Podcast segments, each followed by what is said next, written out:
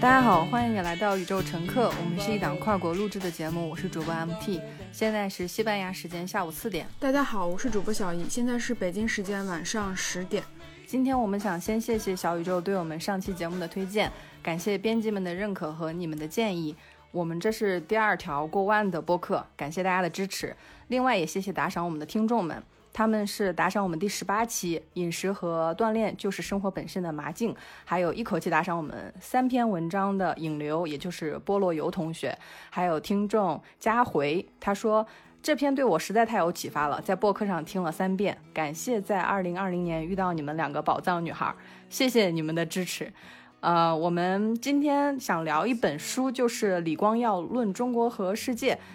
上一期我们提到这本书，其中我是几乎把全书都标了重点，给我非常大的启发，是一本从新加坡的视角看国际关系的书。嗯，小姨，这本书你看完了吗？呃，这本书我看了三分之二，马上就要看完了。怎么说呢？就是我是一个非常喜欢。就是实施政治的一个人，就是从小我就喜欢，就是在大人吃饭的时候，就是坐在我爸旁边，或者坐在其他大人的旁边听他们讲这些政治。虽然说我现在也不是一个说对政治侃侃而谈，或者是非常有见解，或者是有一个非常直观或者很很媒体化的那种了解，但是我非常喜欢这种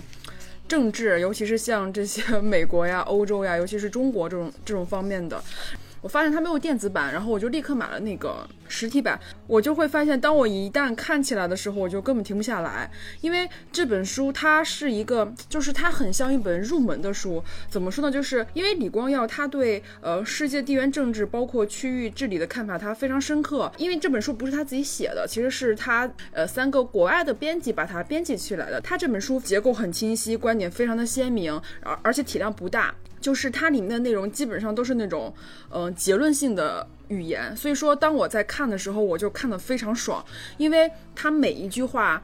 都非常的，就是让你很清楚的就了解你当今所处的这个世界是一个什么样的状态，包括它里面提到了中国，提到了美国，提到了阿拉伯，提到了印度，包括他还提到了自己新加坡的这种发展，就是这些国家本身是我自己非常喜欢的一些政治的一些来源，而且就是。他尤其是对中国的解说，包括对美国的解说，会让我有一个初步的理解。因为我们每天其实看新闻都说，比如说美国的新闻充斥着我们的生活，像最近的大选也好，或者是像之前，呃，贸易战呀，包括像一些台湾的问题呀，包括台湾跟美国之间那些等等的那些比较细节的问题，我都很感兴趣。但是我平常在社交媒体上，或是在一些。时政的一些新闻里面，其实他们都是播报一些新闻，然后他们去说他们自己的观点的时候，他们是有自己立场的。比如说他比较偏红啊，他比较偏蓝，所以你会看到一些人的一些观点，他不是一个很中立的观点。有的时候你就会有点懵，就觉得你不知道这个事情的真假是什么。但是你光要这本书，就会让你有一个很直观的一个理解，因为他没有站在任何一方的那个角度上，他就是以一个非常中立或是一个非常。独立开来的一个角色去给你讲，然后问题出在哪里，他接下来会怎样，包括你现在有哪些问题，反正我看的时候就觉得啊，好像对这个政治或是对我了解这个中国或者了解这个美国有一个很清晰的了解。当然，但是你不能把这本书作为一个教科书，或者说，我想通过这本书去了解李光耀的一些观点，或者他的一些逻辑啊，或者是一些推演，这本书是不足够的，因为它本身很多观点就是一些结结论性的观点，而且都是点到为止。第二，它还是需要就是读者有具备比较深刻的对这些。时事啊，或者对这政治本身的洞察力跟理解力，所以我觉得这本书是一个非常适合那种呃入门的，然后对这种时事政治，包括呃世界发展很感兴趣的人本入门书，我觉得很很好。嗯，我当时被这本书吸引的原因，因为李光耀他统治的新加坡是以中文和英文双官方语言运行的一个国家，非常的有趣。我因为一直在用中文去，比如说跟你交流也好，和和很多中国朋友交流也好，但是我的研究是用英文，所以我在看很多研究的时候，我经常会用中文和英文去做对比。但是这种语言上的讨论，我就很少能找到人去说。上一次向彪博士提到一个点，说他会用中英文双管齐下去思考一个问题，中文去思考他的以以往的一些。呃考据啊，然后英文去思考它的现代性的逻辑。李光耀他也提到这个问题，他说中国的文化习惯其实是束缚人们的想象力和创造力的。我们的中文是奖励顺从，汉语通过名言警句和四千年来的文章塑造人的思维，而且每一个文章就说啊，你现在想的事情已经被别人说过了，而且别的前面的作者说的更好。就比如说我们有一些作者，他会引用一些古语啊，你会发现，哎，好像这个事情真的是以前都说过了，而且说的特别棒，说的非常美。但是汉语对于外国人极其难学，我现在是义务帮我的朋友教汉语。我在教他汉语的时候，我就发现太难了。就是他一到成年以后，他可能说四五十岁以后再想学中文，他他就分不出来妈妈妈妈这四个音。我只要跟他一解释妈妈妈妈这四个字的意识。呃，就是很多人就放弃了，很多人就说我我不想学中文。后来我们之前有讨论过嘛，川普说我要赢不了，你们这些人都得去学中文。他为什么敢在 Twitter 上说这句话？就是因为中文对于很多人来说就太难的语言了，你就是你一说学中文都快把他们吓死了。所以说，当时李光耀他在他的这本书里面就是说，汉语给中国吸引和同化其他国家的人才增添了巨大的阻碍。我当时想，哇，这本书我在看其他的中文书的时候根本都看不到，因为李光耀的这些很多观点还是以英文抒发出来了，他还是后面有一个翻译，所以当时我去看这本书的时候，就是发现中文非常美，但是我在学西班牙语，比如说我不明白它是什么意思，我看视频的时候，我就可以把这个字幕抄下来，再复制到谷歌翻译里面，但是我的朋友在学中文的时候，他这个抄下来他都不知道怎么输到电脑里面，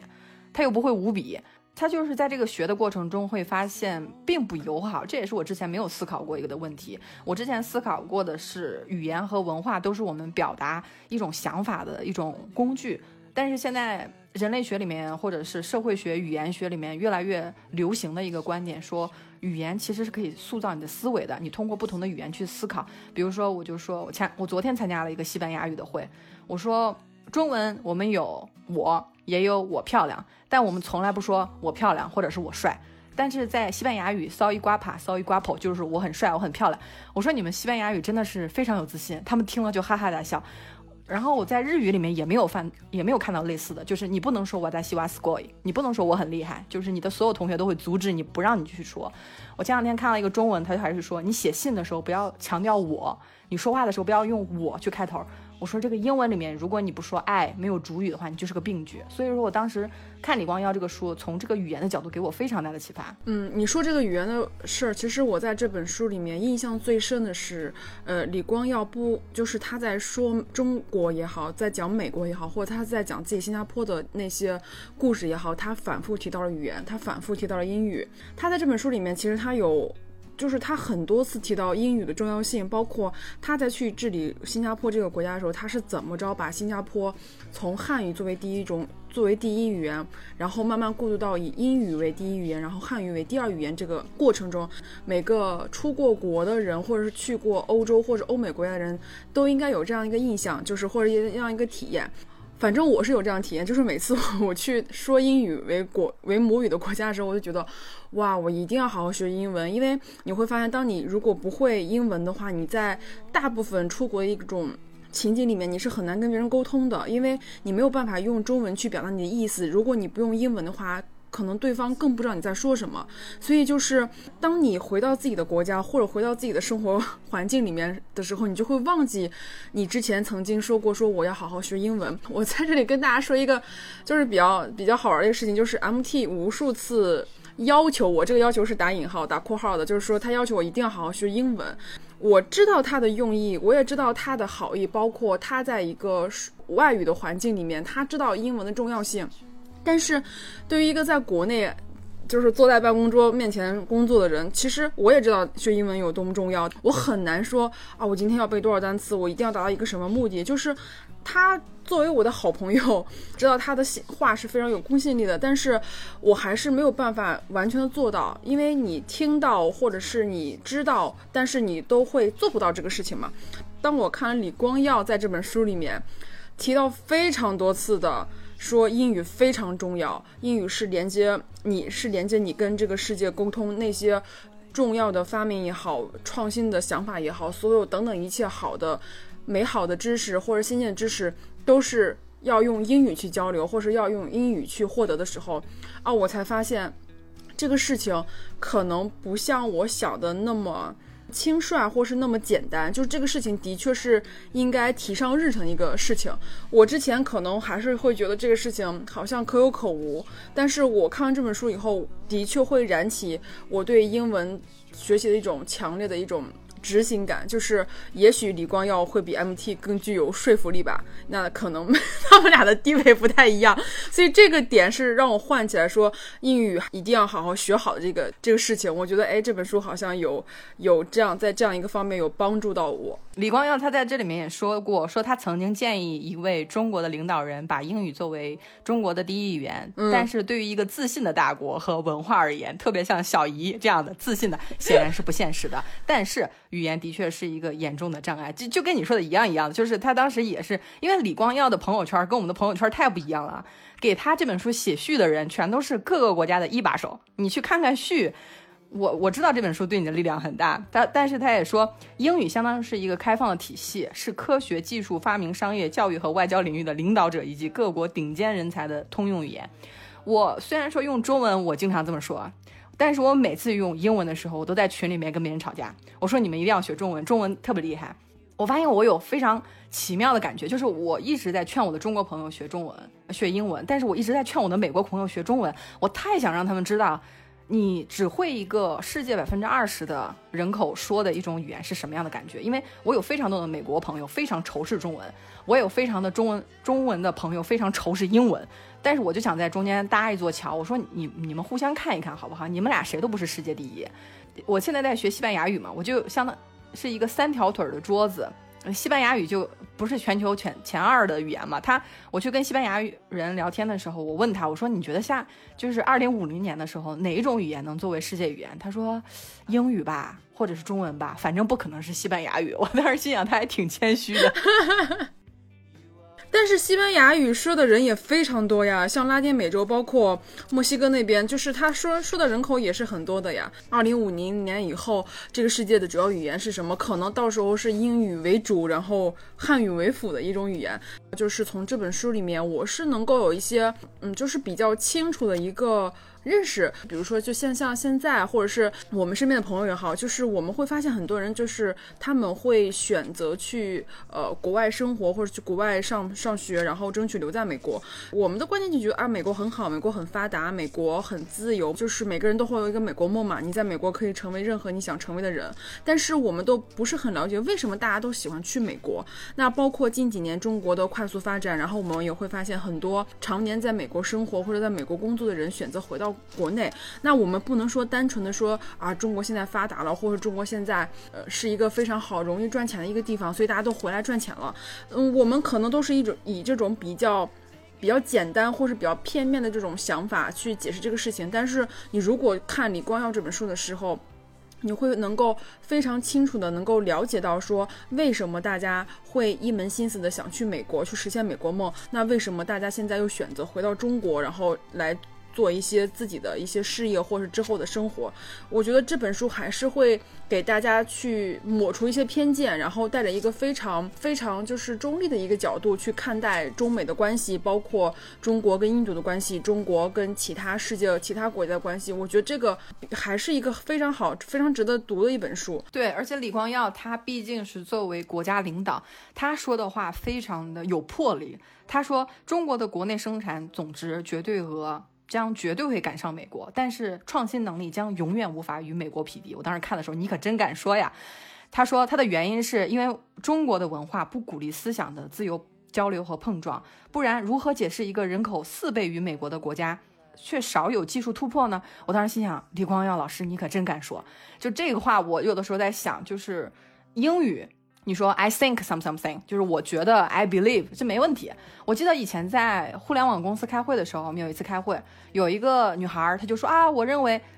她的领导就一下子打断她，你认为你你认为你老几啊？我当时想，哇，就是这个说话的时候，你都不能去用我认为这样的去表达，就是中文里面就是要，呃，沉默是金。你看我们有这种成语，我再去翻译成英文的时候，我发现它不存在。这也就是为什么。当很多国外的人来到中国，他在中国待很多年，他一个字儿发错音，大家还是在笑他。就是在我们去接受有才华的移民的这个问题上，就是说，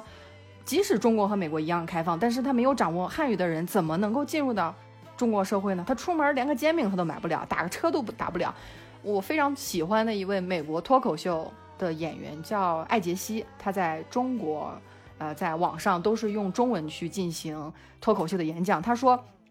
我每次跟别人说话，别人都说哇，你的中文这么好。他他每次说啊，我要个煎饼，或者是打车去机场。结果他到机场的时候，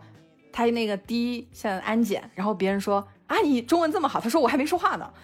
他就是经常会用这种中文去跟别人开玩笑，因为他学的是京片子。他的老师是相声演员丁广泉，当时在节目里面说，丁广泉为什么要招外国人教外国人讲相声呢？因为丁广泉的女儿去美国读书了。他说：“我没有办法帮助我的女儿什么了，我只能在中国做一个好人，呃，教会这些喜欢学相声的外国小孩学相声。”艾杰西他现在在北京租了一个工作室，做全职的脱口秀演员。但是他现在疫情嘛，被困困在美国波士顿了。他每次都说啊，我是美国东北那嘎达的，所以特别好玩。就是我在看外国人在学中文上，他花了七年的时间，可能才有中国人去学学英语可能花一两年能达到的水平。所以说中文。口语或许你几年可以掌握，但是你想要快速阅读，比如说我们有非常多的字词，其实都是很少见的。你有一个成语不认识，那整个整句话的意思就没没办没办法理解。对你说这个事情，我的确在我的生活中也遇到过，因为我之前认识过一个加拿大跟巴基斯坦混血的一个。外国人，他现在在杭州工作，然后我们俩交流的时候还是得用英语，因为他已经在杭州工作生活了三年。我当时跟他说，我说我可以用中文给你回复，然后你用英文回复我，我们就这样双语就 OK 了。他说不可以，我说怎么？我说难道你三年都看不懂我的中国字吗？他说我我可以说一点点，但是我看不懂。我当时是很诧异的，但是这个问题我没有深究。我觉得啊，可能是因为他虽然在中国，可能他的工作环境、工作语言还是英文，所以导致他没有办法去用中文进跟我进行沟通，或者跟我进行去一个打字的状态。但是当我去看李光耀那本书之后，我才发现，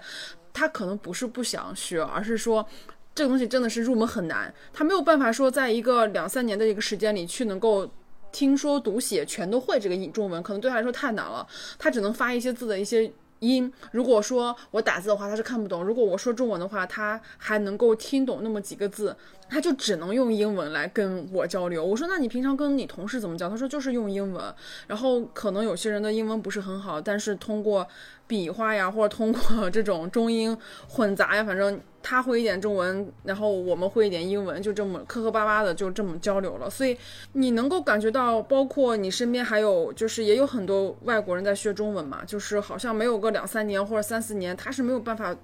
到达一个非常流畅一个中文。他可能比如说在学习的一两年之内，他可能音调。好像都是一个音调，能够能够说出一些话，虽然那些话听起来不是很通顺，但是我们能够了解。但是当我们去学英文的时候，可能如果说长时间学一到两年的话，其实我们是可以进行一个比较流畅的一些交流。因为英文就好像是这样，就是我学会就是学会了，但是中文好像就是我会说，但是你让我写跟让我去呃看，我好像看不懂。但是英文就是那种。啊，我现在我今天考了个六，我应该就能够看看懂很多，可能是我的口语不太好，或者是我的听力不太好，但是你可以在一个比较短、相对比较短的时间内能够去完全掌握这门语言。但是中文反反而好像哎好难，就是感觉需要很长很长的时间，而且你需要充分的浸泡在中文这个环境里面。通过这本书之后，然后再去联想我之前遇到那些事情，我才会觉得哎，好像在这本书里面找到答案。就是这本书好像就像一个我之前生活的一个一个总结，就是我之前的生活中有非常多的疑问，然后有非常多的不明白，我也不知道去哪里找寻答案。但是我在读了这本书之后，我找到答案。所以，我就像我刚刚说的，它就很像一个总结性、一个结论性，一本小册子放在你手边，然后它在旁边以后，你就能够知道，原来你之前呃认为不知道的事情，或是你不知道原因，它在里面都已经给你总结好了，包括。像我们刚刚提到的，他在书里面非常直言不讳地提出中国的问题，包括中国的缺点。那这些观点，我是在任何媒体都没有看到过的，因为我们中国人或是我们的中国媒体不可能说我们的弱点。我发现，就是我们是一个我们中国人，或是说我只能说我自己不好，但是我不允许别人说，所以我们在。呃，一般的媒体上，或者在一些一一般的这种比较官方的这些渠道里面，我我们听到都是好的，我们很很少去承认说自己的弱点，或者很少把自己的弱点说出来。但是在这本书里面，你就能够看到，他把我们所有的弱点，或者把我们的缺缺点都说出来了，而且非常，我觉得总结的非常准确。你能够从里面就是。读到一份中国的自信，我觉得这个还是是一个很好、很独特的一个角度。就是当你了解了中国的关系，了解了中美国的关系，了解了中国跟美国的差距，你了解了可能我们在未来的二三十年能够赶上美国，但是在很多方面我们可能永远都没有办法跟美国相比。但是你依旧觉得非常开心，是因为我们好像通过这本书真正的去了解了中国，知道我们中国是非常有希望的，是一个非常。就是我们的未来也是非常有希望，但是看完以后还是很开心的一个状态，所以我觉得这本书就是好像，就是能够提高国人自信的一本书。尤其是它开篇第一，开篇的第一章就是在讲中国的发展的一个一个一个阐述。然后第一个问题就是说，中国会成为强国吗？会成为亚洲强国？会成为世界强国吗？李光耀说：“当然会啊，就是你。”作为一个中国人，你看到这个地方，你就会觉得就是很骄傲，就是很开心。对，然后就把一根荧光笔都标的没水了。对，对我看到你标红的时候，因为我用的还是电子版，我我虽然说是标红了没法看，其实还是有办法看。后来我发现全篇都是重点，也是挺神奇的。而且我看完那本书以后，我去跟曹操聊了呀，聊了一下，就是演员曹操，他在微博上大概有几百万粉丝。我们俩是在西班牙认识的。我说，哎，你要不要来参与我们的宇宙乘客的播客，聊一下中美关系？啊，我给他发了几张截图，就是我们之前的被推荐首页。我们说我们这个有几万收听呢，他就说，你不要给我发截图，你还是给我发语音吧。我看着中国字儿累。我说你都在中国住了二十五年了，看中国字儿还累。他说累。然后我们俩在聊的过程中，他就说，中美关系这个东西。可以去看他的抖音号，他说了非常多，就感兴趣的朋友可以去。但是还是说现在聊的话为时过早，就是我们看看接下来过几期有没有可能邀请曹操过来，就跟我们三方连线。他在中国拍戏呢。我们当时在聊的时候还就是觉得，他说中文字对他目前来说还是有点难。他他已经说的京片子说的非常流利了啊。提到那个语言，我们之前有聊到过伊藤诗织，我们之前有聊到过说伊藤诗织他在日本嘛，他。就是被性侵了以后，就就是用那个英语，就是 F U，他没有用英，就是日文的 Yamade，请住手。因为我去学日语的时候，我会发现日语它太干净了，你就不能用日语去骂人什么，你就说滚这个词在日语里面是 golo，就特别可爱，就是问你周末干嘛了，golo golo this，就是滚来滚去的。滚这个词在中文里面已经算是非常严重的词了啊，但是在日语里面这个词儿就没有。所以说，伊藤诗织来中国一席录那个演讲，一席的演讲就是说，如果没有人能谈论性侵，就由我来吧。他用的演讲是英语，这个给我非常大的启发。我说，这个女孩如果她不会说英语，她还会不会上诉？因为日本的警察局法官都威胁她说，你在你在日本永远也找不到工作了。她现在居住在伦敦做纪录片的导演，她以前就是记者出身嘛。所以我想结合这个语言的事情来聊一下中国的女人。到了国外会说第二种语言，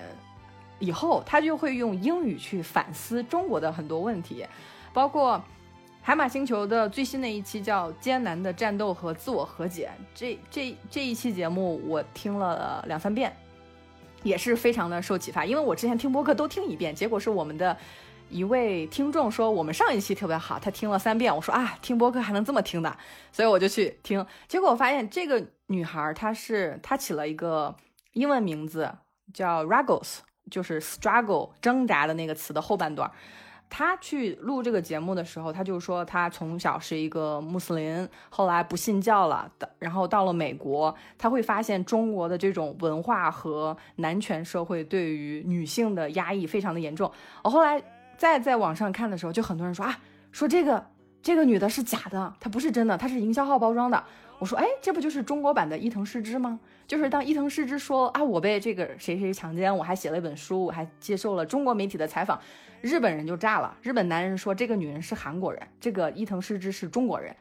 就是在 YouTube 上的日文的评论全都说她是个假冒的。我当时在看，就是这种声音，如果说这个女孩她不会两种语言的话，我估计她很难去进行这样的思考，因为你很难用中文去思考中文的问题。比如说，我一直都是说父母父母怎么样？哎，前两天听了一个视频，也是海马星球，他请了一个语言学的博士，啊，去分分析中文字里面的这些问题。他说，哎，为什么贪婪的婪是女字底儿的，嫉妒也是两个都是女字旁？他说，像这种儒家文化里面最高的一种精神境界是人嘛，但为什么妇人之仁就变成了一个贬义词呢？我会发现。当我去听到这些内容的时候，都是我从来没有想过的内容，但是它就彼此呼应上了，让我觉得《日本之耻》这部纪录片，我们做我们之前在节目里面聊，作为中国女孩聊日本女孩的问题，一点问题都没有，没有人说话，但是非常有趣。当我们开始聊中国女性的问题的时候，就有人说，哎，这个好像不分场合，不能这么聊。我觉得非常有趣，就是这种两种态度，就是聊日本的。耻辱可以，但是不能聊中国的耻辱，因为中国的耻辱是我们的耻辱。其实我们也怎么说？我觉得这个事情有有，就是这个事情有个两面性。这个事情就是说，我们做了大概这是第二十八期节目。其实第一次被小宇宙推荐的时候，我们并没有想到就会会被推荐，然后会获得一些关注。没有获得关注之前，我们。两个的聊天其实是一个非常个人的一个聊天，包括我们从一开始就说过，我说我们俩之间有非常多的话可以说，包不管可能这些话可能有一些私人的生活，也然后更多的可能是对一些生活的见解，包括对现在当今社会发生的一些事情，包括还有一些学术上的一些讨论，包括一些个人成长。它是一个很私人对话，嗯，当被小宇宙推荐推荐了一次之后，被更多人听到以后，哎，我们有的时候我们再去录的时候，可能就会有一点点，嗯，有一点顾忌，但是我们还是想秉承着说，我们还是在做一个朋友跟朋友之间对话。那当小宇宙第二次把我们的节目推到首页的时候，其实我们能够很明显的看，能够很明显的接收到，就是第二次被推之后的留言里面，其实是有非常多。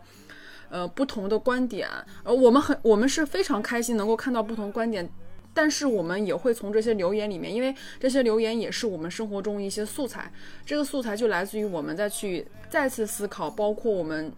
它又是我们谈论这个话题的一个素材，就是说，我们说的这个问题能够非常明显的体现在这些留言里面，就是这些留言又刚好验证了我们说的这个问题，所以这是一个非常有趣的一个。一个事情就是，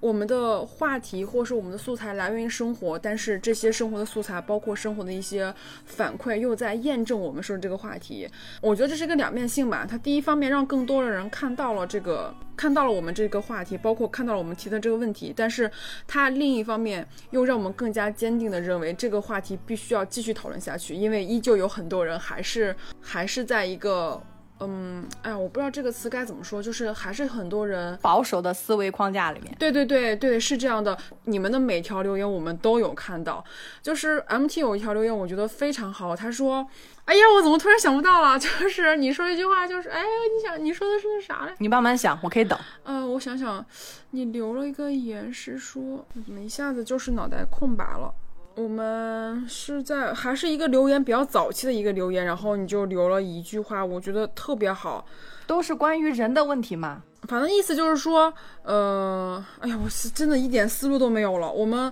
你缓一缓，我我想起我刚刚要说那句话是什么了啊？高中毕业这么多年了，还还还有很多人还是活在考试的思路里面，因为有比较多的人说，为什么呢？标题提的是内卷，但是聊着聊着聊到女权。我当时我也不知道怎么去回复这个留言，但是当我看到你说这句话的时候，也启发了一个点，就是大家很容易停留在一个命题作文里面。对，所以就是当我看你这个回复的时候，我好像也恍然大悟，就是，呃，在我有反思过，我的生活中好像也是这样。比如说我看到一个什么样的标题或者是一个什么样命题，我就觉得，哎，你应该按照这个东西来讲啊，就是，就是我就会很死板，就觉得。如果你讲的是这个标题，那你就要讲这个事情啊，就是你不能延展出很多其他东西来。但是当我看到你这条回复的时候，我就恍然大悟，就我就觉得啊，好像我们的确是有点应试思维，就好像，好像每个人都活在一个命题作文里面，我看到什么就要得到什么，而不会说我看到这个题目，那能不能顺着这个题目延伸出一些其他的事情来？因为我们本身就是两个女性，然后谈的聊的天，然后从两个女性的。身份出发，那很容易就会谈到最后回归到女性这个身份上。所以当我看到你这留言的时候，我还是觉得，哎，有让我去有意识的去说，我之后再去看到其他的事情的时候，不要这么，嗯，这么主观，或是呃，认为这个事情就应该是朝着一个方向去发展。对我刚想起来，就就是这段这个留言，就是说从语言问题聊到伊藤诗织，如果说他不会说英文的话，我估计他不会上诉。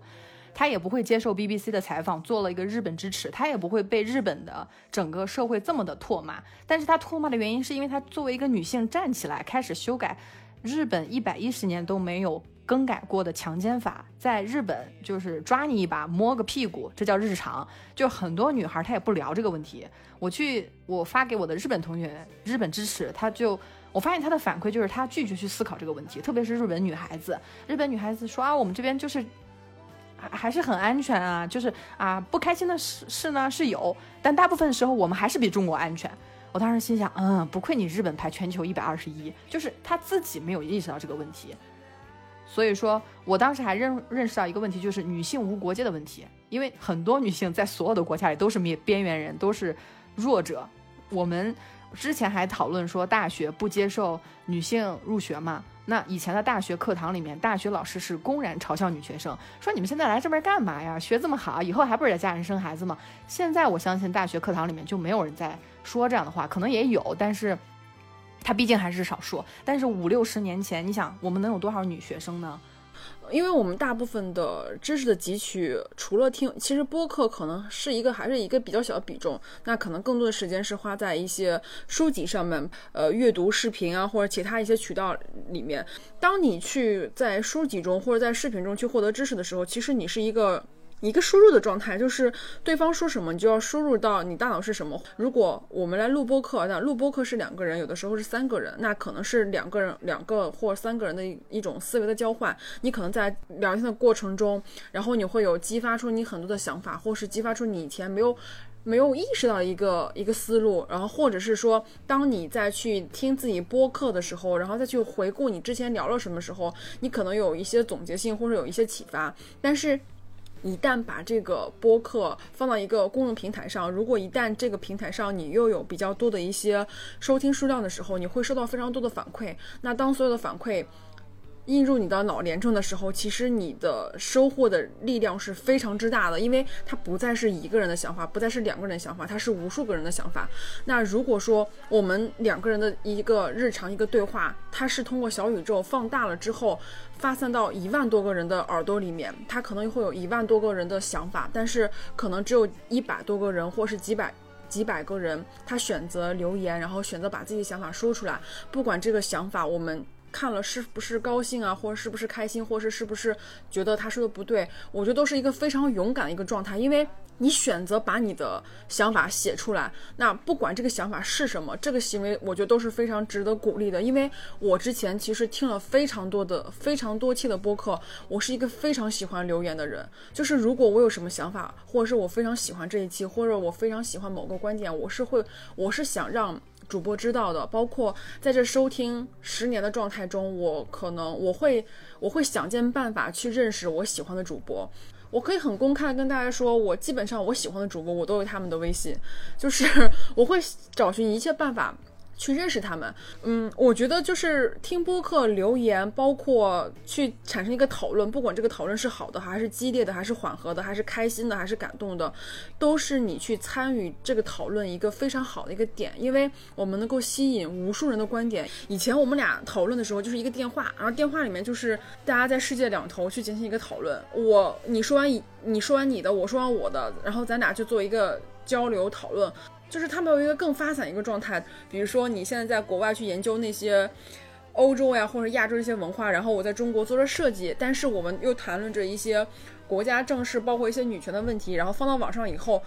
不同的职业、不同的年纪、不同的性别、不同的性取向的人给我们留不同的言的时候，那这个效应是非常之大的，而且那些留言永远都在那里，它会影响到每一个。新来收听的人，所以我觉得这个力量是无穷大的。嗯，你刚刚有提到说你，就是你是听海马星球才听无数遍的。其实我我我没有跟大家公开过，其实我有一些节目，我是大概听了六七年。我不得不说，有有有很多很多期节目，我喜欢的节目，或者给我带来快乐或给我带来感受的节目，我都听了很多年，而且每次听都是常听常新。因为很多时候有些主播的观点，你没有办法在某个时间段全都接收，或者全都明白。你可能随着你个人的成长，包括你自己一些事情的一些历练，很多观点你可能在听了几年之后，你才能够感同身受。就是这个效应是很大的，就是虽然他你可能只听过一次，或是怎么着，或是我们影响过你几分钟，但是那个影响，我觉得它会在你，就是在你这个人生的发展道路上，会有留下一点点痕迹。至少对于我听了这么久来说，我现在还能够很清晰的记得，就是那些影响过我的主播说的那些话，包括他们的一些观点，包括他们的一些选择生活方式。都是慢慢的编织成了现在的我，都是有一定影响的。嗯，我也从听友的互动中得到了非常多的力量，因为有自从我上一期提到说有很多男性听了我的节目，他专门会留言说我是男性，我站在你们这边，我觉得非常的感动。对，是这样的，这样的留言其实给我们更多的力量。然后本期上一期的话，就会有更多的说啊，姐姐加油！我也不知道她多大了，她就叫我们姐姐，反正叫姐姐挺开心的吧。在这个过程中，我会发现，当你去释放一种声音的时候，你会得到一种回应。那我们之前是没有这种讨论机会的。我们从一开始就是说，录播课只是我们的一种日常沟通的一场一种练习。我们就算不录个播客，我们也是打着视视频电话也要聊很久。这个东西就是我们的一份存档。我们希望说，我也在。这个录播课的过程中学习，包括我之前是从来不听播客的。自自从你就是建议我听播客以后，我去我就说我在海马星球的上一期留言里面，我说海马听海马星球是我二零二零年做过的最有收获的事情。我后来后来发现他的主持人秦李文他也在成长，因为他上一期说他上一期聊的话题非常的大胆，他就说他做海马星球两年了，他都没有想到今天敢聊这个话题。他聊的那些问题涉及了宗教，涉及了女性出国，涉及了中美关系，还涉及了文化深层次的分析。我相信那期节目肯定会让非常多的人不舒服。但是我在想，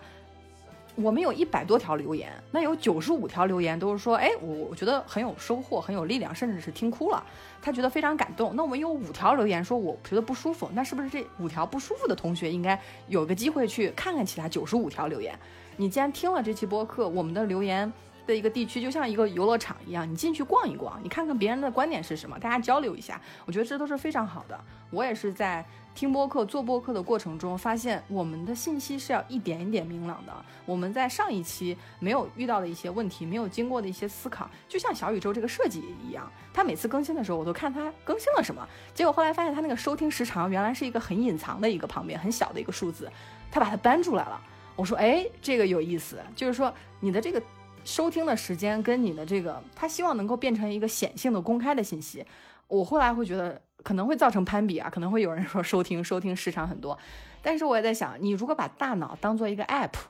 你也是要用它的嘛，就是你也有一个大脑使用时长嘛，你用了多少个小时，你去思考一些比较困难的话题的时候，这个时间它每一秒都是有用的。嗯，的确是这样。包括我们有，其实就是说一个非常贴近大家。生活中，就是现在微博上，或是小红书上，或者是有很多现在我们看到做的非常好的一些 KOL，他们可能坐拥几百万的粉丝，他们也是从最开始去拍摄一些非常有个人鲜明观点，包括个人一些独特。色彩的一些视频，然后来吸引大家，但是大家可能都不是很清楚，就是为什么这个博主，或者为什么这些人他能够有这么好的想法。当你去纵观他的这个学习经验或者教育经验的时候，其实他们大多数人都是在国外有很长一段的生活或学习的一些工作经历，他们很多观点也是从国外的生活中吸取的创吸取的灵感。嗯，说的更直白一点，就是说他们做这事情，国外的人都做了，只不过中国人没有做。然后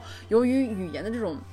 隔阂，然后我们再去接受这些呃国外信息的时候，一定会有一个落后的一个时间点。那可能很多人就是抓住了这个时间点，在这些信息还没有进到中国的时候，他提前用中文的方式或者用自己表达方式去给到了大家看，所以他能够获得一个更大的更大的关注量。就是我会不停的去看一些国外的人去在呃，用什么吃什么穿什么，包括他们的生活方式里面是用一种什么样的生活，我会很早，因为我记得我应该是从二零一零年就开始玩 Instagram，就是非常，我觉得应该是很早很早的一一批人，所以就是说我从那里面得到一些时尚的信息，包括一些潮流元素信息，是早于非常多人的，包括我是从，呃，大概是从零。零四年还是零五年，那时候时尚杂志可能刚刚在中国创刊，我就开始每个月都会买那些时尚杂志，所以，嗯，我的很多启蒙或者是说我的一些赏美也是从国外这些观点。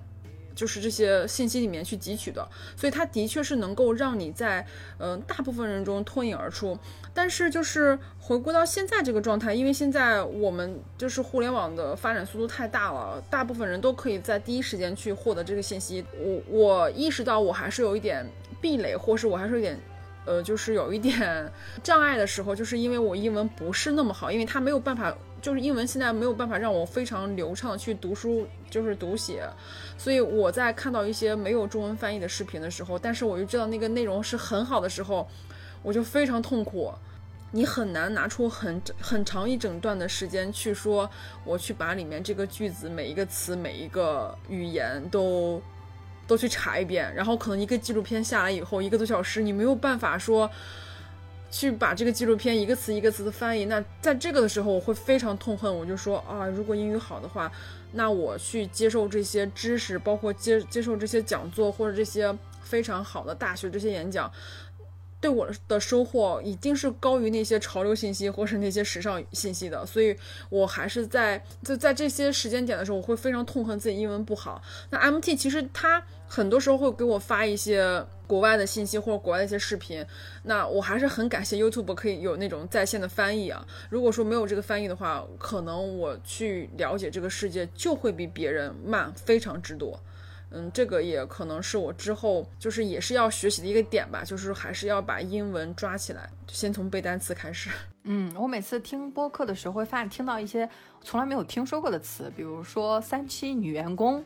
我都不知道它是什么意思。结果发现它是孕期、产期、哺乳期这三期女员工是受法律保护的，你不可以开除她，即使她的合同在这个三期过程中到期了，你也不能，你也必须要跟她续合同。就这么简单的一句话，我工作了那么多年都不知道，而且没有 HR 告诉我，就 HR 告诉我他会跟我的老板去吵，说你不可以给他加这么多的薪水。哎，我当时特别奇怪，就是为什么我的老板坚持给我加薪水，H HR 不同意。HR 当时的建议说这个太高了，因为我当时做了一个项目还做的挺好的，所以说我的老板要给我加薪。我当时发现。我我们就是之前的经验，我工作了很多年都不知道“薪资倒挂”这个词。薪资倒挂的意思就是说，先进的老员工他每年的加薪可能是百分之十到百分之五，但是你新进的员工，可能从别的公司挖来的员工，在工作经历、年龄一样的情况下，他的工资是比老员工高的。这时候老员工的工资就是薪资倒挂。后来反思了一下，就是我们上学上了这么多年，也从来不讲人力资源。你除非是专门那个工工作的工种的，那我们也从来不讲理财，我们也从来不讲法律。嗯，前两天我看了一个，就是金卡戴珊，他说他要做律师，他现在在研究嗯监狱改革这件事。他本身是作为一个大明星，但是他作为一个大明星，他他的 Instagram 的账号有一亿七千五百万粉丝。我们之前说我们认识的一个呃女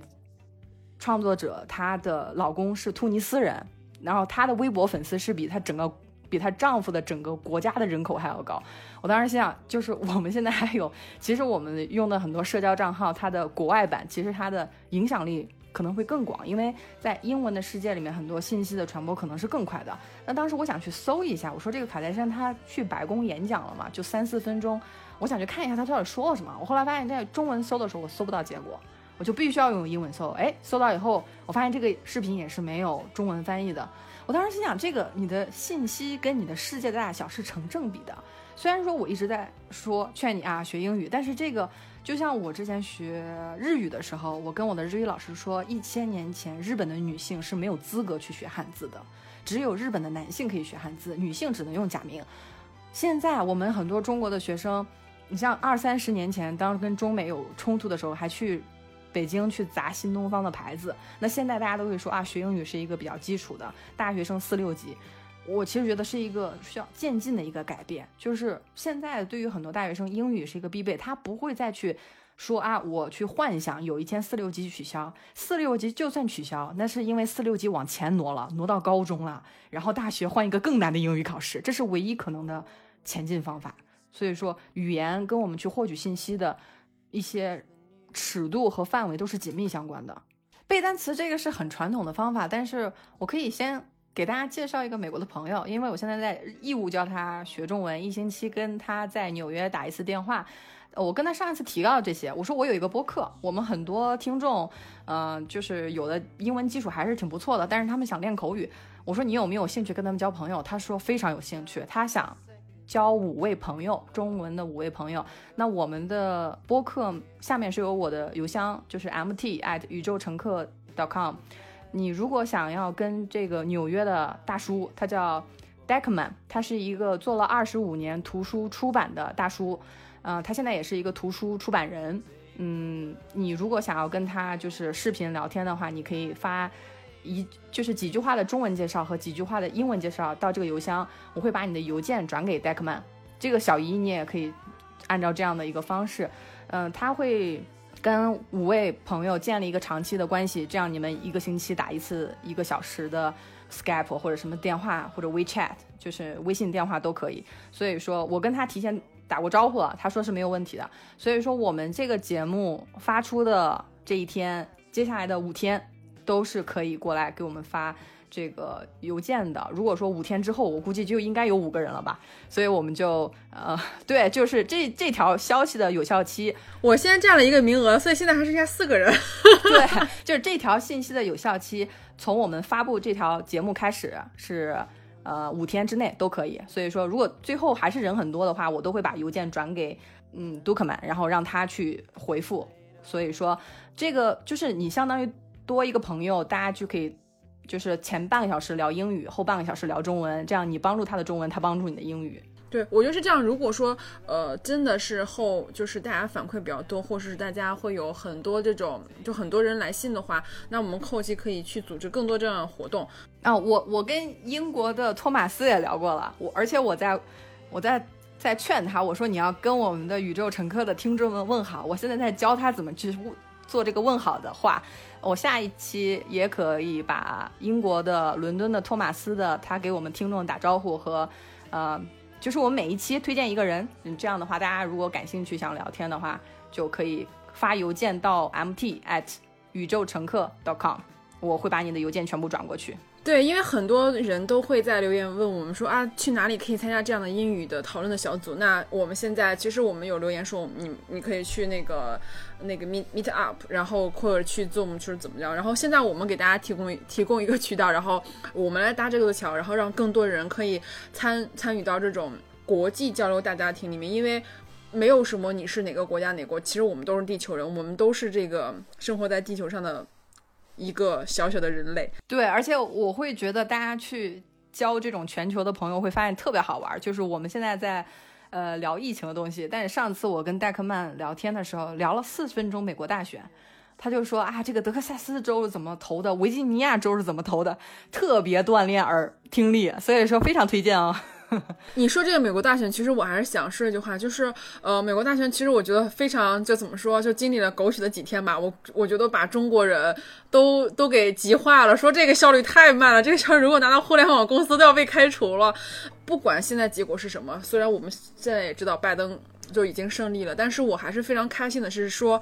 这任大选里面出现了美国历史上第一任女女性副总统，这是一件非常非常开心的事情。而且就是奥巴马当选的时候，副总统是没有发言的机会的。所以说，拜登当选以后，然后 Harris 就是现在这个女性的副总统哈里斯，然后她有一个发言的机会。我觉得这是一个非常好，就是女性当选之后有了自己的一个发言的机会，我觉得是非常好。我觉得这绝对不是最后一个，她是第一个，而且以后也会有越来越多的人。嗯，所以我们的视野就是要放到全球，不但要看各个国家的一些最新的境况，而且从语言上面有机会加持就加持自己，